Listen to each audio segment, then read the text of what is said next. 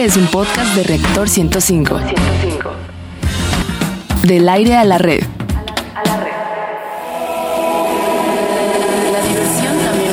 La, diversión también es conocimiento.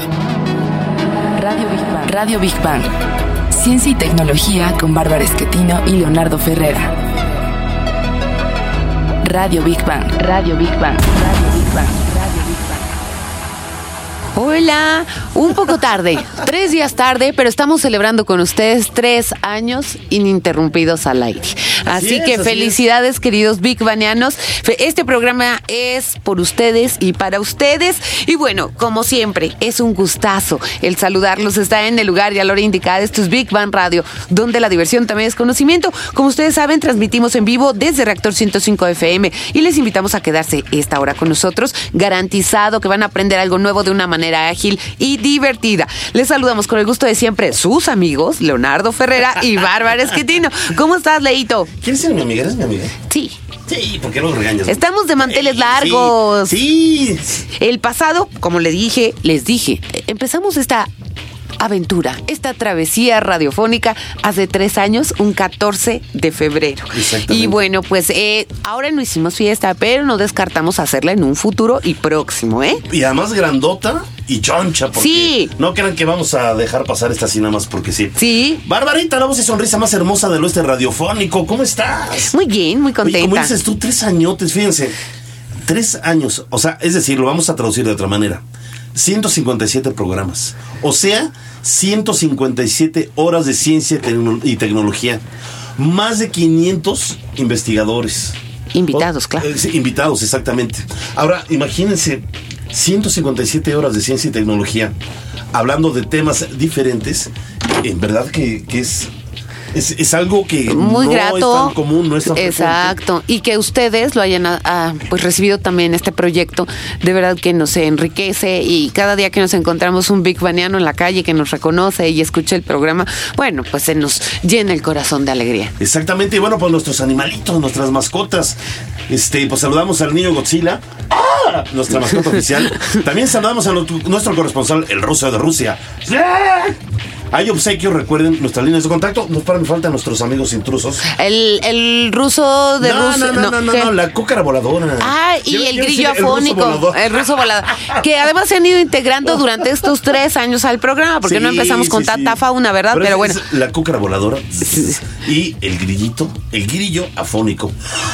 Ahí está, ya. Ahí Casa están. completa, porque luego se me ofenden mis amigos. Ahora sí. Hay obsequios, acuérdense, mis queridos bilbañanos, que desde el viernes pasado estamos de manteles largos bueno, hace una semana empezamos las celebraciones y dimos regalos muy buenos que vamos a repetir exactamente en este programa. Así que anoten perfectamente bien las líneas de contacto 5601-6397 y 5601-6399. ¿Y qué más? Pues que en Facebook nos encuentran. Ah, Así eh, como, como, Big Bang Radio y en Twitter como Big Bang-Radio 1. ¿Y cuál es el menú de Barbarita? Pues ahora sí, en nuestra sección Exploradores del Infinito dedicada al universo y su grandeza, hablaremos de la rama de la ciencia médica que en un futuro permitirá al hombre realizar cirugías espaciales. Nos referimos a la telecirugía. ¡Wow! Increíble. ¿eh? En la sección Gigante Azul dedicada al planeta Tierra y la importancia de su biodiversidad, hablaremos de qué ven y cómo ven los animales, incluidos los insectos, con muchos, muchos ojos. En la actualidad ya hay una app para conocerlo. Más adelante te vamos a decir cuál es. En nuestra sección Materia Gris dedicada a los avances de los laboratorios y los principales proyectos tecnológicos, te platicaremos lo importante que es la capacitación laboral, qué puertas te puede abrir y sobre todo una iniciativa llevada a cabo por una empresa cementera en nuestra máxima casa casa de estudios, la UNAM. ¿Cruz Azul? No. Mm, ya ni hay gana. Caray, qué coraje.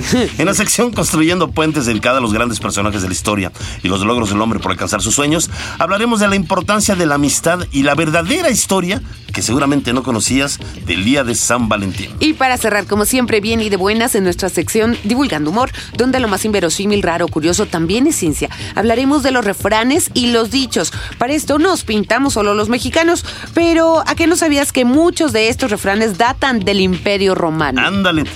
Y el ruso de Rusia, Vivarleovsky, nos dice: eh, Sí, ya, sí, cálmate. Sube a tu radio, vamos a nuestra primera sección. Exploradores del infinito. Este, también va la pregunta para ustedes, ¿eh? Queridos Big Banianos, eh, ¿les han operado de algo o le temen a las operaciones? Pues a mí me dijeron que era para no tener hijos y tuve muchos. Ve, o sea, bueno, a ti no te sirvió. A No ti no te sirvió. Pero No bueno, en la mayoría de los casos sí sirven, sí opérense. Bueno, depende, Pero- depende de qué operación. Bueno, ok, no entremos en detalles. Luego hablaremos de esa Yo me operación. operaría la panza, fíjate. La, sí, una para lipo. tener un cuerpo escultural. De- Hay unas operaciones que luego te platico, pero bueno, en Exploradores del Infinito tratamos de abordar siempre el interés y el sueño del hombre por descubrir el universo. Van a decir, ¿y ahora qué traen estos? Como que cambiaron, ¿no? La gimnasia y la magnesia. Pero, a ver, Big Banianos estarán de acuerdo que en los últimos años los avances en este rubro han sido increíbles. Estamos a un paso de poder incluso colonizar más planetas. Y la pregunta de Bárbara es, por supuesto, con base al tema de la salud. Es indispensable estar en buenas condiciones para lograr esa meta. Pero fíjense, ¿qué pasaría? Y le puede- nos puede tocar, y no lo sabemos, nos puede tocar en vida. ¿Qué pasaría si al- alguien necesita una operación y se encuentra en el espacio? Yo no sé si de aquí 10 años ya vaya a ser una posibilidad, no lo sé. Pero si es necesario pensar en No, eso. ¿no? es, es necesario. Y lo que les vamos a contar a continuación son buenas noticias y sobre todo para México. La NASA ha realizado una misión virtual a Marte y se ha tomado en cuenta que para una tarea tan larga será necesario contar con, pues, eh, por lo menos un experto que se haga cargo de la salud de la tripulación. Y es aquí donde entra en escena el doctor Carlos Salicrup, quien formará parte del programa y será encargado de planear la primera cirugía espacial, la cual se realizará con la ayuda de la firma japonesa Stony. Vamos a escuchar más información en voz de Rogelio Castro. El doctor Carlos Salicrup, de 37 años de edad, es especialista en medicina aeroespacial de la NASA. Ha participado en cinco misiones, en la preparación de simulacros de emergencia, valorando la salud de los astronautas que llegarán al espacio, dijo, mi sueño siempre ha sido realizar una operación en el espacio. Me gustaría tener mi propio quirófano en donde pueda utilizar el ventilador 3D, el cual no necesita electricidad para funcionar. Solo se debe de conectar a una fuente de aire comprimido. Señaló que también la anestesia es más efectiva en el espacio ya que no existe gravedad. Big Bang.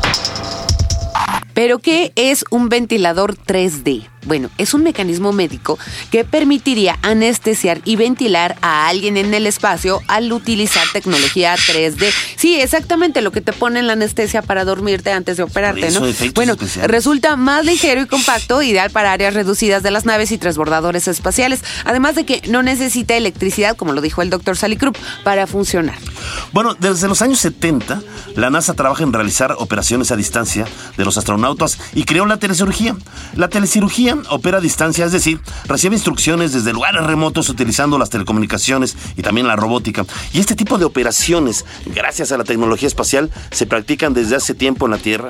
Y bueno, pues saludamos a nuestro querido Big Baniano y también muchas Amigo. felicidades. mi- Amigo, amigo, Ah, Toño. Díaz de la Sociedad Astronómica de México. Tres añotes, este, y pues nos has acompañado prácticamente pues los tres años, ¿no? Desde el Sí, inicio, los- creo ¿verdad, que sí, güero? casi, Cuando casi todavía traías Desde que ibas en quinto ahí. primaria, ¿te sí. acuerdas? Sí, que dijimos, ay, el niño, pues, ¿dónde Mira, está su mamá? eras De- creció con greñudo, nosotros. Greñudo y gordito.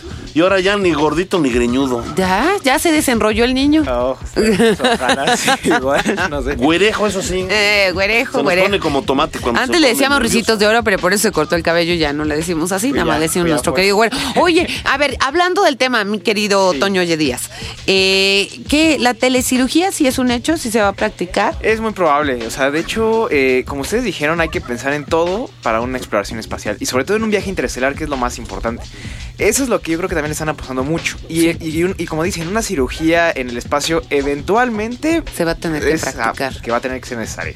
Sí. Y tienen que prepararse para eso, o sea, de todos los tipos de mecanismos que van a ocupar o este o instrumentos incluso, como decían este el respirador. bueno, Sí, el ventilador, sí, exacto. ventilador 3D. Es, un- es una herramienta muy interesante que podría, este, incluso no solamente en el espacio, también en la Tierra podría Claro. funcionar. Claro. Otra tecnología que se puede desarrollar, eh, por ejemplo, el otro día estaba viendo de que estaban desarrollando una especie de gel. Eso lo estaba desarrollando el, el ejército de Estados Unidos, Ah, pero que también se puede ocupar en el espacio. Que era como una especie de gel que cuando tenían una, una herida, que eso puede llegar a pasar también, este gel se expandía y cubría justamente la herida para que no sufriera una hemorragia eh, la persona. Ah, qué y mientras podía ser este, su durado. Porque creo que gérmenes no hay muchos en una No, nave espacial, Pe- ¿verdad? Pero, sí, pero la Ajá. presión atmosférica. Eh, Y yo ahí- creo que ahí estaría el problema se también. con dos puntos muy interesantes. La limpieza del lugar y la presión que jugaría un papel algo extraño en una cirugía. Por, por la limpieza yo creo que sería el lugar más seguro del mundo Sí. para operarte. Sí, sí, sí, Porque una cápsula espacial te está eh, un 99% desinfectada de casi todos los gérmenes que se puedan Claro. este, imaginar. ¿no? Entonces es muy seguro que te operen en el espacio. Pero la presión atmosférica tendrían que... sería como algo raro porque al momento de abrir un cuerpo humano, obviamente La presión- sangre, la ¿para dónde pre- se va? La Se eleva. la abres el Claro. cuerpo, la Y presión puede salir como. ¡no! mi corazón, agárrenlos, ya se fue la otra. No, no Oye, así, pero sí saldría como Yo, yo me imagino un escenario este como, ya sabes, ¿no? Alien, ¿no? Este que Alien, es en cápsulas que Ay, los están operando, ¿no? Cuando, ¿te acuerdas que saca? Sale. así de que ella se saca a la... Pero, pero eventualmente es un hecho de que van a tener que operar en el espacio y que tienen que, aparte, la- eh, las personas desarrollar tecnología para eso. Oye, pero rápidamente, el doctor Sally Krupp dice, bueno, mi sueño sería operar en el espacio. ¿Lo puede hacer un hombre o tiene que ser con ayuda de la robótica? Yo creo que. Las dos. Sí, no, o sea, eventualmente tiene que ser las Perdón, dos. Mira, sí, yo, las dos. Eh, Sí, pero sí podría ser un hombre. Digo, eventualmente. O sea, tendría que hacerlo primera, por primera vez un hombre. un hombre, Un ¿verdad? ser humano, mejor dicho. Claro. Y ya después yo me imagino que podrá ser controlado todo, pues desde Claro. médicos, digamos, desde la Tierra, ¿no? Finalmente. Claro, que ¿no? es lo que están haciendo, ¿no? La telis- telecirugía ya se Pero yo estoy aquí. totalmente de acuerdo. Finalmente, mira, nadie está exento. O sea, evidentemente sabemos que para ir al espacio los astronautas, bueno, son personas muy sanas. Pero finalmente a la hora de la hora, oye, se han dado casos Sí. de personas, y todos hemos conocido de casos de gente muy sana. Ay, ¿qué le pasó? Pues quién sabe, ya le dio el tramafate y pues no, y no fumaba, no tomaba. Y esto en la Tierra, ahora vas a otros eh, ambientes, El ¿no? mal del espacio. Exacto. Y luego hay otros como dicen, no, que ojalá la, la tía Chuchita, por decir, ¿no? Sí. No, pues bien borracha, fumadora. Y nunca le pasó nada, Nunca. porque era feliz. Eso sí, bien religiosa, pero ahí sigue de pie. Ahí sigue de pie. Pues está, está muy bueno. Y además México está dando la nota, que es algo bien Sí, y importante. Carlos Alicruz es uno de los personajes más interesantes que hay ahorita en la exploración espacial mexicana. Sí, oh, Oye, qué fantástico. ¿por qué no ¿eh? nos haces contacto? Sí. Toño, Toño. haznos con- Oye, estaría bueno. la bueno. Espacial mexicana. eh. A ver. ¿Está, ¿Está trabajando en México? No, O sea, si está en está en México, está en la. Ah, vamos ok. a buscarlo. Mi Oye. querido Carlitos de producción. Vamos a buscarlo. Va, ya está. ¿No? Oye, Toño, antes de cerrar, ¿qué recuerdas dentro de, de este lapso de tiempo, en tres años de Big Bang? Algo que quieras compartir, alguna anécdota. Eh, uy, es que son muchas. Ay, no sé por dónde empezar. Mejor. eh, eh, ay, no sé, no. No, no sabe, no el sé. Toño me lo agarré. Yo sí me acuerdo, se le han ido dos, tres groserías. Sí, Ah, sí es cierto. Sí, Toño es un lepero. Una, una marca de tienda de las de. También. De ahí es que Leo siempre grita ¡Gal! ¡Gal! Bueno, Sí, las groserías sí me acuerdo. Muy bien, ah, ¿verdad? es Qué buena memoria. Muy bien, Toñito. Pues muchas gracias y quédate, ¿eh? porque No, sí. Vamos a sacar la foto del recuerdo, ¿va? Bueno. Sí, vamos a sacar la foto del recuerdo. terminamos la sección. Exploradores del Infinito con Big Bang al momento. Bueno, la base marina Aquarius es la única base de investigación bajo el mar y ella es el perfecto escenario para recrear escenarios espaciales, valga la redundancia. Así es, esta base trabaja en el proyecto Nemo 21, el cual busca probar tecnologías como la telecirugía, que a futuro será de gran utilidad en el espacio.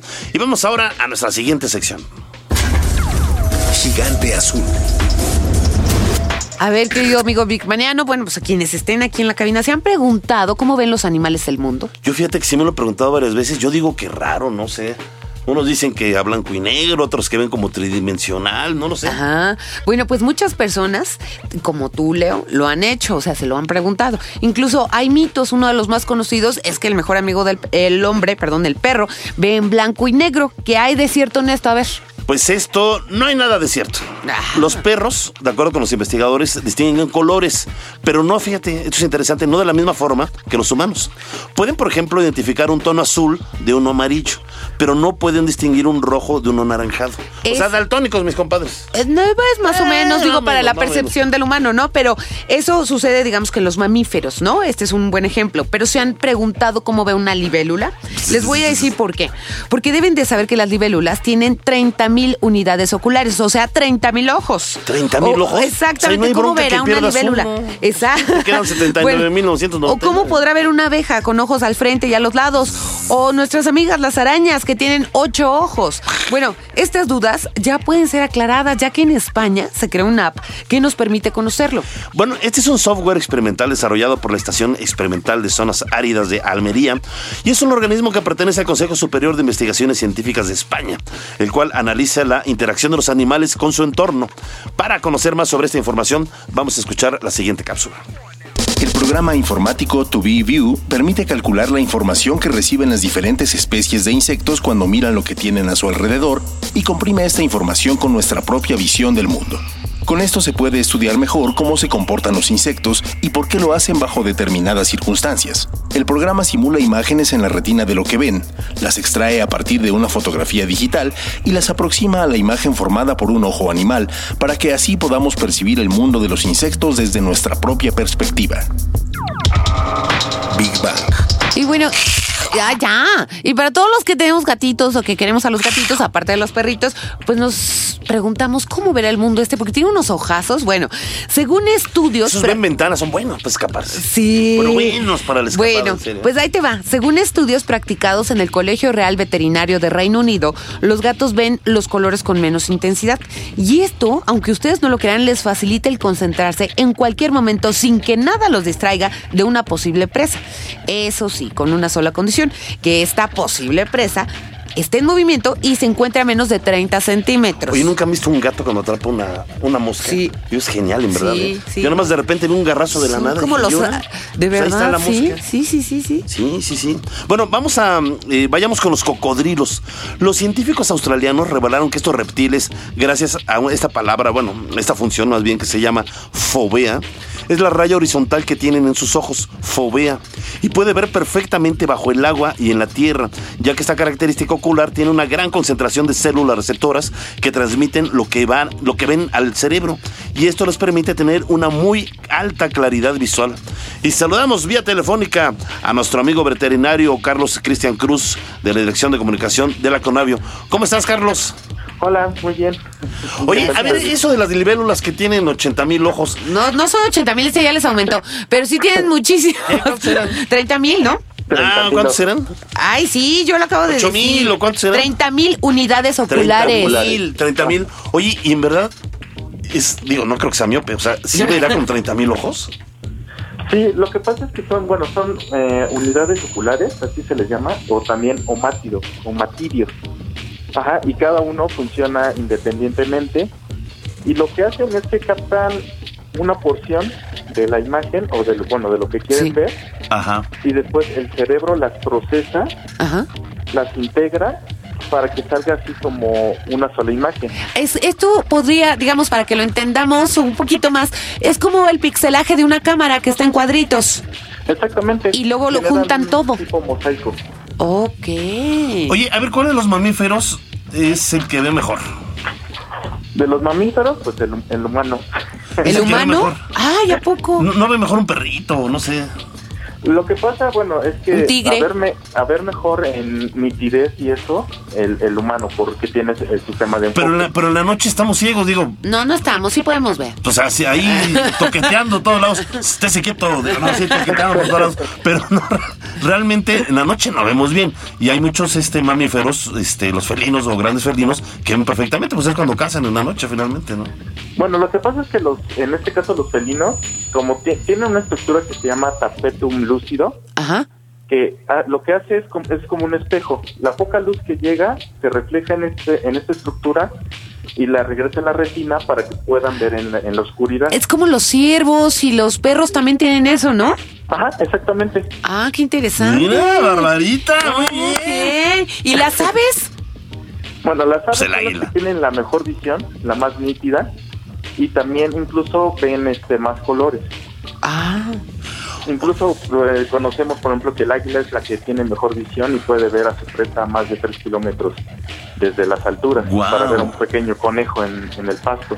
Wow, eso está increíble. A ver, mi querido este Cristian, eh, un- Carlos. Un, un Carlos, sí, Carlos Cristian de la Cruz, perdón. Mi querido Carlos, eh, se ha dicho que eh, los murciélagos pues tienen muy mala visión, pero parece que varios investigadores eh, desmienten. Ellos dicen que realmente tienen una visión perfecta, ¿no? Lo que, bueno, los murciélagos se- se- es más por sonar. Ajá. Ellos mandan una, un sonido, el cual va rebotando, y es que la forma en que ellos, este, podríamos decir, que observan el, el mundo. o sea que lo que tienen es buen oído. Ajá, exactamente. Ah. No, pero no, pero también buena visión. Lo que pasa es que esa orientación la hacen a través de esa ecolocalización, no finalmente natural que tienen, ¿no? Ajá, exactamente. La Wow. visión, en, por ejemplo, en, la, en, no sé, en, en aves nocturnas, es en blanco y negro, pero tienen una gran nitidez para que puedan ver a sus presas. Ah, Entonces es algo así parecido en los murciélagos. Oye, a ver, por ejemplo, a ver, yo tengo preguntas raras. O sea, un gusano ve, una lombriz ve, un pez que Este, también ve, no sé. Bueno, en, por ejemplo, en el caso de, este, de los peces, depende también la especie. ¿Del qué? por Del peso. los- Ay, y los del sexo. no, que, ay, ¿cómo? este, ay, no, Dije, del peso. lindo o sea, si es un charalito, ¿no ve bien? Eh, Depende de dónde viva. Ojalá y las pirañas fueran ciegas, ¿no? Oye, déjalo te contestar, espérate ya. A ver, depende de dónde viva qué. De- depende de donde, este, donde viva el pez, es como va a ver. Por ejemplo, los mejor, los que los peces que incluso ven colores y rayos ultravioleta son los peces de agua cristalina o agua dulce. Ah, de ríos. Ajá, los de río. Pero por ejemplo, los que menos ven, eh, que no ven colores, nada más ven blanco y negro, son los peces de profundidad, donde no alcanzan a llegar los rayos solares. Ay, pues está muy interesante. Oye, ¿y una mosca? No, pues es así. Bueno, una mosca bien. es este, como una abeja, igual, eh, va a ver pixeleado, eh, ven mosaico, pero su definición no es muy buena. Ah, ¿no? Nos sabe ver decir qué feos están esos. Ay, no, más bien, ay, no, sí me dan No cosas las moscas, pero bueno, está, está muy, muy interesante. Bueno, yo también le quiero agradecer a la Conavio eh, y ahora a Carlos, que, que está como su representante en este programa, por toda la ayuda que nos han dado durante eh, el tiempo que ha estado Big Bang al aire. Eh, de verdad, muchas gracias, son grandes amigos de este espacio. No, pues muchas gracias a ustedes por la invitación y muchas felicidades por estos tres años al aire. Muchas, Muchas gracias. gracias, Y lo Carlos. que más felices nos puede hacer es, evidentemente, conservar la amistad y seguir colaborando con ustedes. En verdad que tienen especialistas muy, muy buenos y siempre van a tener las puertas abiertas en este programa, mi querido Carlos. Claro que sí, muchas gracias. Gracias. Venga, venga. Bueno, pues gracias a nuestro amigo, el veterinario Carlos Cristian Cruz, de la Dirección de Comunicación de la Conavio. Y vamos a terminar la sección gigante azul con Big Bang. Al momento, el búho tiene dos veces más grandes los ojos que todas las aves, incluida el águila. Bueno, su retina está dotada con las suficientes armas para cazar y defenderse a la perfección en las noches. No sé. Vamos a nuestra siguiente sí, sí, sección. sí, venga. Materia gris. Bueno, queridos bigmanianos, a ver, ahí les va la pregunta para ustedes que son bien estudiositos. ¿Ustedes piensan que la capacitación en su carrera u oficio es necesaria? Bueno, pues permítanos darlos, darles, perdón, unos datos importantes si ustedes creen que no. Según el reporte de competitividad mundial, el cual mide la competitividad de 133 naciones y el cual basa dicho informe en más de 110 indicadores, Pues nos trata de explicar por qué algunos países son más exitosos que otros en elevar de manera sostenible su productividad. Y con esto los niveles de ingreso y oportunidades para su población, uno de los factores que contempla para lograrlo es la educación superior y la capacitación. Y es aquí donde les platicaremos de la iniciativa que ha dado sus primeros frutos y la primera generación de albañiles ¡Ándale! certificados en competencias laborales, lo cual les permitirá realizar su trabajo con mayor calidad y tener mejores oportunidades de trabajo. Esto me encanta, imagínate al, al rato, ¿no?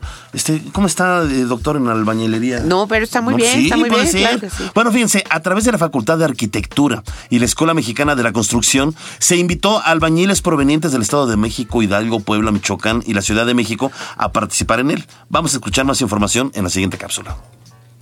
La Escuela Mexicana de la Construcción es una iniciativa de una compañía cementera de México. Es el primer instituto de su tipo en todo el país que desde el 2014 ha capacitado a 487 albañiles a través de 19 cursos gratuitos, los cuales cuentan con acreditación por parte de la Secretaría de Educación Pública, el Consejo Nacional de Normalización y Certificación en Competencias Laborales. La Escuela Mexicana de la Construcción es móvil, lo que le permite acudir a obras y construcciones donde laboran los albañiles y realizar las clases una vez concluida su jornada. Big Bang. Y bueno, vamos a una pequeña pausa y regresamos con más de Big Bang Radio, donde la diversión también es conocimiento. Tercer aniversario, recuerden. Radio Big Bang. Radio Big Bang. Al aire, a la red. Escuchas un podcast de reactor. Radio Big Bang. Big Bang, Big Bang, Big Bang. Ya estamos de regreso en Big Bang Radio, donde la versión también es conocimiento. Y estamos hablando de la maestría en albañilería. Como les mencionábamos, la Escuela Mexicana de la Construcción es gratuita y los materiales didácticos y herramientas necesarios para que los albañiles puedan realizar el curso y fueron proporcionados por la empresa cementera y la UNAM. El curso constó de cuatro sesiones que en total duraron 12 horas. Con este curso no solo se busca perfeccionar el conocimiento de los albañiles, sino también mejorar las edificaciones que realizan y su calidad de vida. Y seamos sinceros, a veces ellos echan el trabajo del arquitecto y del ingeniero, ¿verdad? Pero vamos a saludar, no todas las veces, ¿eh? Vamos a saludar a nuestro invitado vía telefónica, especialista, el arquitecto Héctor Ferreiro. No será de tu familia, mi querido Leo, jefe de la División de Educación Continua y Actualización de la Facultad de Arquitectura de la UNAM. Bienvenido, muy buenos días, arquitecto. ¿Qué tal? Buenos días. Me da mucho gusto estar en su programa Radio Big Bang y con mucho gusto para platicar de la Escuela Mexicana de la Construcción. Qué fantástica iniciativa. ¿Cómo surgió? De verdad que sí necesitamos especializar, porque bueno, en México tenemos mucha gente que se dedica a diversos oficios y este es uno de los más importantes. Sí, efectivamente. Eh, bueno, el objetivo de este programa, de este proyecto, es reconocer las capacidades y habilidades, conocimiento y experiencias que ya tienen los albañiles. Sí. Muchos de ellos se desempeñan en la autoconstrucción, es decir, el 80% de las viviendas desarrolladas en ciudades como la nuestra, sí. pues están construidas por ellos. Exacto. Pero no tienen conocimientos formales, sino estos son empíricos, muchas veces aprendiendo, haciendo las cosas. Y pues nosotros hicimos una alianza eh, con la empresa Holcim, donde firmamos un convenio el 30 de junio del 2014 a fin de impartir algunos cursos que les permitieran a ellos pues mejorar estas habilidades y hacer las cosas pues lo mejor posible en el medio de la construcción. Muchas veces en autoconstrucción no tienen una dirección de un profesional como un arquitecto o un ingeniero. Sí.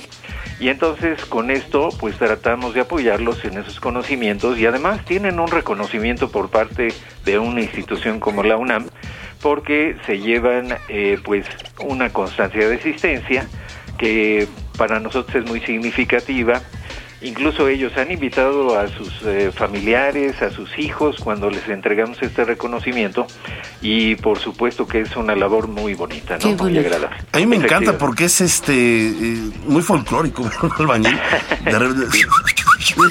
Está todo chiflido, este, siempre están muy contentos. Vemos una manera de trabajar que en serio, literalmente lo digo con esa palabra, se la rifan en verdad, andar entre los andamios, darse trepando como arañas entre un lugar y, otro. la fuerza que, que estén dignificando su esfuerzo y su trabajo, sobre todo con más conocimiento, pues es de aplaudir también, en verdad. Oiga, arquitecto. una, una aclaración que quisiera hacer, no es una maestría. No. No son cursos que permiten eh, mejorar estas capacidades y habilidades que ya tienen, ¿no? Ah, perfecto. Eh, una maestría pues son estudios superiores. Exacto. Y aquí les damos estos cursos en este sentido, efectivamente. Por ejemplo, si yo me dedicara, me dedicara a la albañilería, ¿yo cómo puedo llegar a ustedes? ¿Cómo puedo saber si soy candidato? ¿Cómo encontraron los primeros candidatos? Ah, bueno, nosotros eh, a través de la empresa Holcim, quien fue que hizo la convocatoria, pusimos algunos espectaculares en las calles. Ah. Y eh, había un teléfono en donde ellos podían comunicarse y lo vamos a seguir haciendo. ¿eh? También hay alguna información que se distribuye en algunas obras sobre todo, como les comentaba yo, en el medio de la autoconstrucción. Claro. Para que tengamos oportunidad de que ellos se enteren y acudan aquí con nosotros en la universidad. Pueden comunicarse a la Facultad de Arquitectura de la UNAM y eh, participar en estos cursos. Oiga, eh, eh, arquitecto, ¿de casualidad nos podría brindar ahorita el teléfono? Sí, con mucho gusto. Sí. Es el 5622 0711. Uh y el 5622-0703. 0703. de Arquitectura, la División de Educación Continua. ¿Hay algún tope de edad? No. En ah, qué fantástico. Tenemos muy jóvenes, eh, están inclusive iniciándose en el medio de la construcción y hay algunos maestros de obra que ya tienen bastante experiencia, digamos de 50, 60 años hemos tenido algunos alumnos, ¿no? Qué, bonito, ¿no? arquitecto, nada más ya la última pregunta. ¿Cuándo se vuelve a abrir un curso para que estén al pendiente nuestros amigos que quieran inscribirse? Nosotros pensamos que vamos a reiniciar ahorita el programa en este año, en eh, abril de, de, este año, ¿no? Entonces, eh, si nos hablan en el mes de marzo, seguramente ya les podremos dar la fecha exacta para el inicio de los cursos. Vamos a hacer seis sobre lo que le llama la empresa Holcim estándares de competencia. No sé si puedo mencionar los seis. Sí, pues sí, sí, sí, adelante. colo- colocación de concreto hidráulico, realización de trabajos preliminares de albañilería, acabados de albañilería para la edificación, construcción de cimentaciones de mampostería, habilitado y colocación de acero de refuerzo, carpintería para la obra negra, y realización de trabajos de albañilería básica. Ok. Esos son los Pues muy, muy interesante, de verdad. Yo necesito uno de carpintería. No, tú necesitas de todo, Lea, porque todo se le cae. Pero Voy muchas, no, muchas gracias, arquitecto. Bueno, Felicidades a la UNAM, felicidades a esta empresa cementera y sí. que sigan este tipo de iniciativas. Muy bien, pues les agradecemos mucho aquí en la Facultad de Arquitectura con el arquitecto Marcos Maceri, nuestro director, y la empresa Holcim de Vanessa Mejía y Marco Macarelli. Estamos muy eh, emocionados también con este Qué tema. bonito, qué bonito. Qué buena iniciativa. Muchas Muchas, gracias. gracias. Le mandamos un abrazo muy fuerte. Igualmente, ¿eh? gracias a ustedes. Gracias. Bueno, vamos a concluir la sección materia gris con Big Bang al momento. En el siguiente curso se buscará ampliar el rango de estudios para la profesionaliz- profesionalización de los albañiles. Ustedes ya escucharon las ramas que van a tocar y también se van a incluir cursos como administración de costos y seguridad en las obras, que es bien importante. Vamos a nuestra siguiente sección. Construyendo puentes. Ya. Se sigue riendo este. Siempre ver- te enojas de lo mismo. Ya, no me hagas enojar hoy. Estamos festejando, ya hasta le dio el Ay, ataque, ya. Ya, ya. Este, construyendo puentes. Ya lo dijeron. Cons- construye una plática tú. A ver, Ligbanianos, ¿quién de manera inmediata nos dice cuándo cumplimos, lo acabamos de decir, ¿eh? ¿Cuándo cumplimos años al aire? Cada cuando celebramos nuestro aniversario. Exactamente. ¿Ok? Lo acabamos de decir. Cumplimos tres años. Evidentemente no coincidió que fuera el viernes ese día, pero ya acabamos de cumplir. Y queremos aclarar que fíjate que nosotros no elegimos la fecha ¿eh? para comenzar Big Bang. Simplemente fue una maravillosa coincidencia, ya que va muy de acuerdo al espíritu de Big Bang, es decir, el, el inicio, el inicio de todo. Exacto, así como tú lo dices, el hacer las cosas con amor y pasión y honrar a la amistad. Exacto. Por cierto, nuestra comunidad de amigos es cada vez más grande y se hace también cada vez más sólida.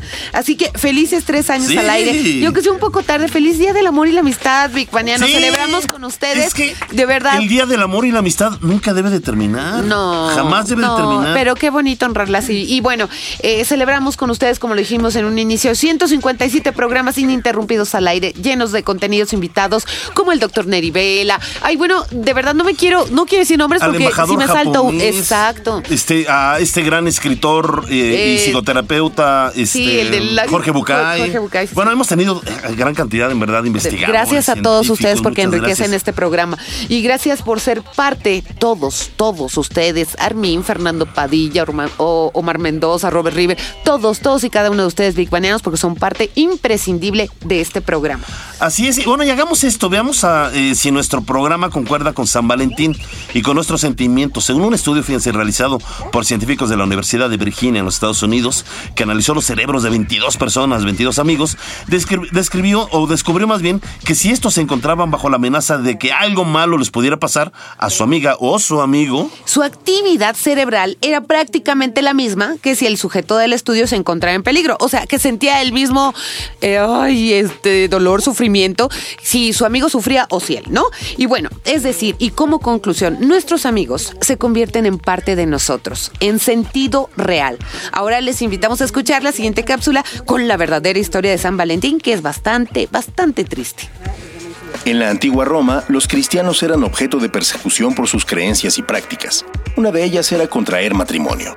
Uno de los sacerdotes que más fama adquirió por aquellas fechas fue San Valentín, quien realizaba casamientos clandestinos, lo cual molestaba mucho al emperador ya que sostenía que los hombres casados no eran buenos en el campo de batalla, así que mandó a detener a Valentín con su lugarteniente Asterius, quien retó a Valentina que devolviera la vista a su joven hija, lo cual hizo Valentín.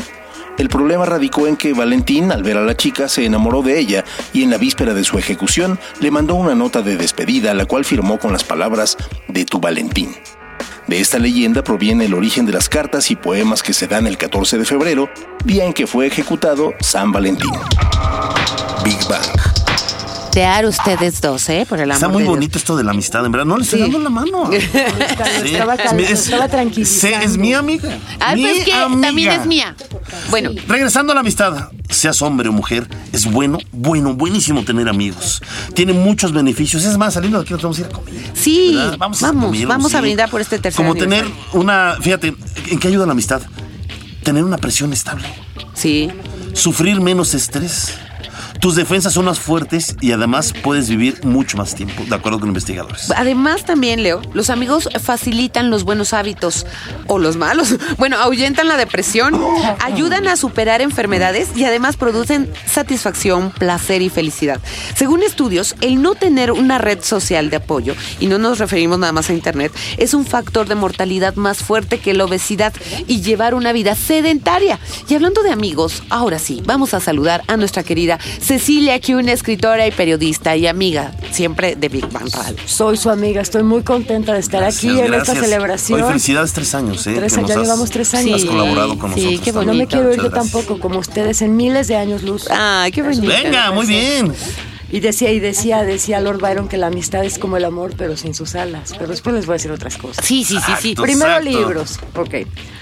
La- las relaciones de amistad, además de las del amor, porque uno pide libros de amistad y hay pocos, pero son muy clásicos. Tienes las, las típicas, Los Tres Mosqueteros, Sancho claro. Panza y el Quijote, Claro. este Huckleberry Finn y Tom, Tom Waits, te iba a decir, ¿no? Y Tom Waits. Ah. Y, y Tom Cruise. Tom Cruise. Ay, Tom Cruise. ya sabes cómo es. Esos, esos los tenés, el principito, todo esto. Ah, Pero sí. entonces les voy a decir ahora, porque siempre, siempre trato de darle vuelta a la tuerca. Les voy a decir tres libros. Ok. Uno es de Jane Austen que se llama justamente Amor y Amistad, Ajá.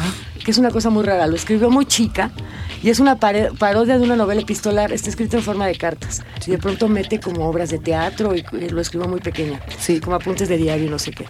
Pero se supone que le cuenta a la protagonista a la hija de una amiga cómo fue toda su vida, todas las desgracias que le han ocurrido, como para dar, para hacerse amiga de la hija de su amiga. Ajá. Lo que es muy divertido de esta es que además también hace burla de todo lo que es Jane Austen, de las niñas decimonónicas que se desmayan, Ah. Sí, de los que sí, hacen amores del alma, claro, sí, así, sí, sí, sí. así de lo vipas. Entonces es muy divertida porque ves a Jane Austen que hace orgullo y prejuicio, Sí. Ajá. y en esta se está burlando de todo, como, ¡Qué como si le bueno! hablaras a una real Sí. amiga.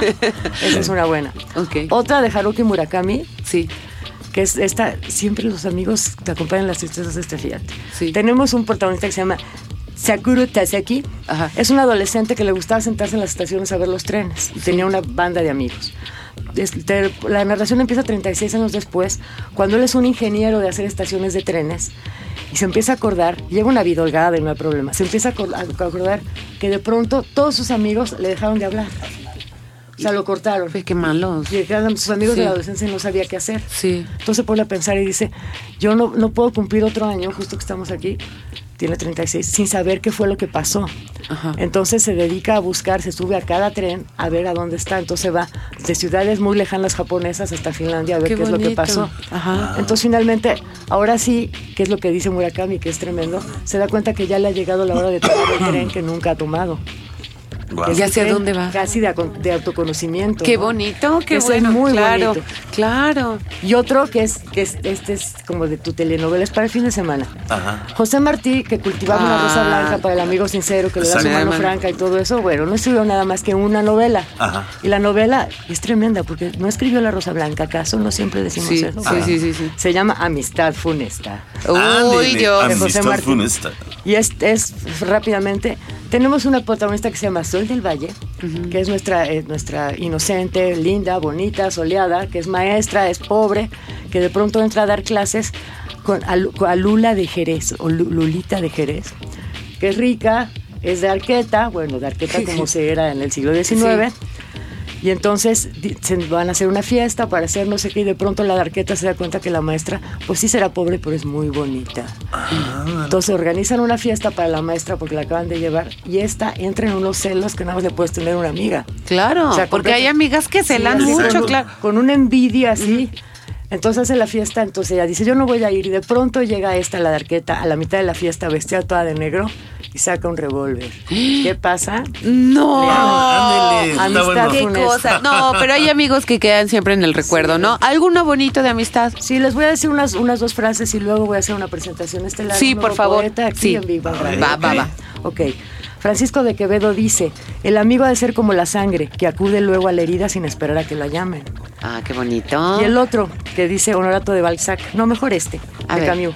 No camines detrás de mí, puedo no guiarte. No andes delante de mí, puedo no seguirte. Simplemente camina a mi lado y sé mi amigo. Ay, qué bonito. Ahora qué sí tu bonito. Y ahora con presentación. ustedes, un poema para la amistad y este aniversario del nuevo poeta de Viva en Radio, Leo Ferrera. Ya, es que, órale, ra- Leo. es que le estaba comentando. No, rápido, sí, le estaba comentando que me gusta hacer poesía, pero no lo hago así muy público. No digas pero eso, escribí, poeta bueno, no escribí el algo. poeta. No, ven, hacer una musiquita como de pianito, algo más. Es muy rápido, es muy rápido. Ya, Leo. poeta, Hablo, so- hablo va. sobre la amistad. Se llama. poeta, se Leo llama. Ferrera. El amor y la amistad se llama No son moda. El amor y la amistad no son moda. Permanecen perennes a la dimensión del tiempo, del modo y de sus formas. Porque el amor se convierte en viajero de las más diversas e inesperadas estaciones, cálidas, tibias, frías, templadas, llenas, vacías, hasta que encuentras a un compañero constante de viaje que hombro a hombro y paso a paso hace más liviano tu andar en la vida. El amor y la amistad no son moda. Hoy pueden ser rojo fuego, mañana azul cielo, pasado gris plomo y después blanco diamante. Porque más allá del escenario, cargado de luces multicolores y del acecho de inesperadas tormentas externas, sus principales actores permanecen siempre con la mirada en alto y siempre en pie. Ellos saben que su corazón e ilusiones no son moda, sino realidades diarias que nos ayudan a crecer y a valorar los secretos del amor y de la amistad, a veces con risas y deseo y a veces con lágrimas y perdón. Gracias a ti, ti, a ti y a ti por permitirme ser una parte de tu corazón, una parte de tu alma, una parte de tu mente, una parte de tu ser y de tu, y de tu todo. Gracias por ayudarme a conocer que el amor y la amistad no son moda. Siempre están, nunca se van. Ay, Dios. Ya, mira, Nunca pensé hacer esto se- en se radio, emociona. Pues ya, ahí está. Pensé, ahí está. Por gracias. favor, todos sus comentarios a Facebook los voy a leer luego. Bueno, Seclone, fuiste mi madrina. y vamos a gracias. rematar con broche de oro, ¿no? A ver, con Big van al momento y después vienen regalos. Así que abusados, ¿ok? Venga, venga, vámonos, vámonos con Vamos a construyendo puentes con Big Bang al momento. Y según un estudio de investigadores de la Universidad de California, San Diego y Yale, los amigos se parecen genéticamente a esta particularidad. Ellos la llaman puntuación de amistad. Y vamos, ¿qué? ¿Regalamos de una vez los celulares? No, no, vamos a la última Hasta- sección y ya nos vamos con los celulares, ¿no? ¿Sí? Vamos a la última sección. Ok, vamos a divulgando amor. Divulgando humor. A ver, ¿hablas con refranes o dichos? A veces. En todas las culturas, a veces, al hablar, al hablar así, ejemplificamos ciertas circunstancias o el resultado de las mismas. Y para ello, nuestro país tiene una gran tradición. Pero ¿sabían que eh, detrás de muchos refranes o dichos hay una historia? Como por ejemplo... Como hoy es Big Viernes, sabemos que pues muchos de nosotros le daremos vuelo a la hilacha, ¿no? ¡Uy! ¿Qué tanto vuelo es? Es cuestión de ustedes, Big Banianos. Bueno, esta frase es muy socorrida, sobre todo por las abuelas, ¿verdad? Y vamos a darle un poco de, de, eh, estudio a esta frase. La hilacha es un hilo que se desprendía de las faldas o enaguas. Así que al bailar, pues se les levantaban las faldas, evidentemente, ¡Uh! ¿verdad? Se le daba, ya, se le daba vuelo a dicho hilo. Pero realmente lo que quiere decir es que los malos pasos terminarán por dañar tu reputación. Eso es darle vuelo a la hilacha. Gracias. Sí, vamos a darle vuelito a la hilacha. Ya más Bueno. allá que sean las o lo que sea, ¿no? Bueno, a ver, eres un hulero. Y no se refiere a quienes venden hules, ya sé, ya sé. Aunque no lo crean, esta palabra de hulero tiene varios usos dependiendo de la zona geográfica donde se aplica. Fíjense, en España, el hulero hace referencia a una persona floja. En Cuba es sinónimo de un pañal, ya que se coloca en el trasero del bebé. Sí, en por México, decirlo de otra manera. ustedes saben perfectamente para qué la utilizamos, pero en su gran mayoría, ulero es para hacer referencia a personas malas, desleales. Es más, yo he escuchado muchos uleros últimamente, alguien que quiere construir un muro. Ay, bueno, Muchos ok, zuleros de aquí para allá. ok, a ver, ave de mal agüero. Esta frase se remonta a la antigua Roma, donde sus habitantes eran muy supersticiosos y antes de tomar una decisión consultaban al oráculo. Uno de los métodos de adivinación más usados en aquella época era predecir el futuro con base al vuelo de buitres y cuervos. Si habían malas noticias, se decía ave de mal agüero. Vamos a escuchar más información. Los dichos o refranes suelen hacer referencia a los temas más diversos que van desde lo cotidiano hasta los temas más existencialistas y se transmiten de generación en generación. Según algunos especialistas, el conjunto de dichos que enriquecen a la lengua española se ha ido engrosando a través de los siglos hasta alcanzar la cantidad de nuestros días de no menos de 1500 y seguirá creciendo. Eso sin contar los refranes y dichos que hemos heredado en la actualidad de lenguas y culturas anglosajonas debido a la globalización. Big Bang. Cuando algo o alguien nos fastidia, decimos que lata. O ya no estés dando lata. Se cree que esta frase proviene de Málaga, España, en cuya cárcel se daba, de comer a los presos en una lata. Jugo de uva, licores y aguardientes que les provocaban una intensa borrachera y un deseo incontrolable de hablar o confesar sus delitos. Ah, eso es dar lata. Y aquí hay gato encerrado, que seguimos usándolo, ¿verdad? En el siglo XVI y XVII, también en España, se llamaba gato a una bolsita que se cosía en las ropas escondida. Todavía lo seguimos haciendo para guardar el dinero. O a una bolsa eh, donde se escondía en la casa el dinero de la familia. Así que los ladrones que estaban al acecho y creían que se escondía dinero en una casa o alguien lo llevaba consigo, se alertaban diciendo gato encerrado. Todos hemos escuchado la palabra ¡Eureka! Bueno, pues fíjense, Arquímedes pronunció esta palabra al descubrir que el volumen de agua que asciende es igual al de un cuerpo sumergido. Y gritó ¡Eureka! que en griego significa lo he descubierto. Y cerramos. No, vamos, no vamos a cerrar todavía, Ay, pero esta sección sí, con esta frase para los que están hartos de las malas, malas lenguas. Esta fue dicha por el gran estadista inglés Sir Winston Churchill. Quien habla mal de mí a mis espaldas, mi trasero contempla. ¡Ándele! Entonces, bueno, aplíquenla para, para que les caiga gordo. Rapidísimo, este, nuestros queridos colaboradores, sé un comentario rapidísimo de estos tres años. ¿Qué representa para ti este programa? ¿Qué ha representado para ti este programa? Representa para mí no solo mucha diversión, un gusto infinito, la amistad de ustedes dos y volver a leer Ay, y releer todos los libros y darme cuenta que puedo decirle, pues hay libros para cualquier cosa. Sí, ¿verdad? es Y además son buenos, es maravilloso. Siempre el reto de, oh, estos locos que No, me no, van a no, en el poner?" guion, el guion lo Para ir chayotes, en, ¿no? en el guion lo oirán nuestros radioescuchas. ¿Y qué dice la literatura de los cacahuates? Sí, eso es Sí. Leo. Ah, Leo es no. el más manchado. Es el, El más manchado. Pero muchas gracias, de verdad, Cecilia, por toda tu aportación. Querido productor Carlitos Serrano. Leo. Tres años. Mira, en verdad que el público no sabe, Leo. no sabe el público, pero hemos andado con altas, con bajas, con problemas, con cosas positivas. Es decir, pero, pero, ha- ahí ha- vamos. Ha valido la pena, ¿no? Claro. Hemos tenido invitados, pero para aventar, para- o sea, Maravillosos, maravillosos. Hemos tenido secciones increíbles y creo que eso es lo que agradece la gente, ¿no? Y Sí. bueno, Mm, Pues más de 10 mil seguidores, casi 10 mil seguidores más 10,000 bien. seguidores naturalitos, nada de que hemos que pagado, que para que nada, nada. O sea, naturalitos y bueno, que nos pues van este programa, como siempre lo hemos dicho, lo hacemos para la gente, para Y que con mucho cariño. para dejarles un poquito más este eh, de lo que vemos en los medios eh, todos los Sí. días, para dejarle un poquito más y aportar un poquito más Ah, al- qué lindo. Gracias, Carlitos, gracias, Ceci, muchas gracias, Toñito. Gracias. Rogelio Castro, Carlitos, sí, sí, que se integró este el último año, pero bien lindo. Ha sido precioso. Muchísimas gracias.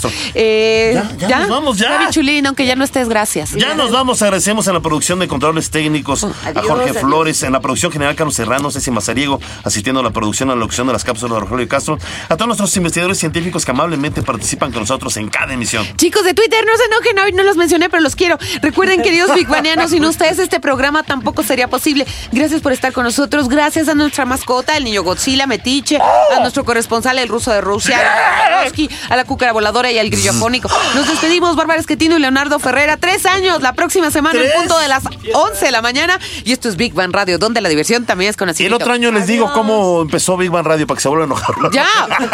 El viernes que entra. La diversión también es conocimiento. Radio Big Bang. Radio Big Bang. Ciencia y tecnología con Bárbara Esquetino y Leonardo Ferrera. Radio Big Bang. Radio Big Bang. Radio Big Bang. Esto fue un podcast de reactor. Podcast de reactor. Del aire A la red.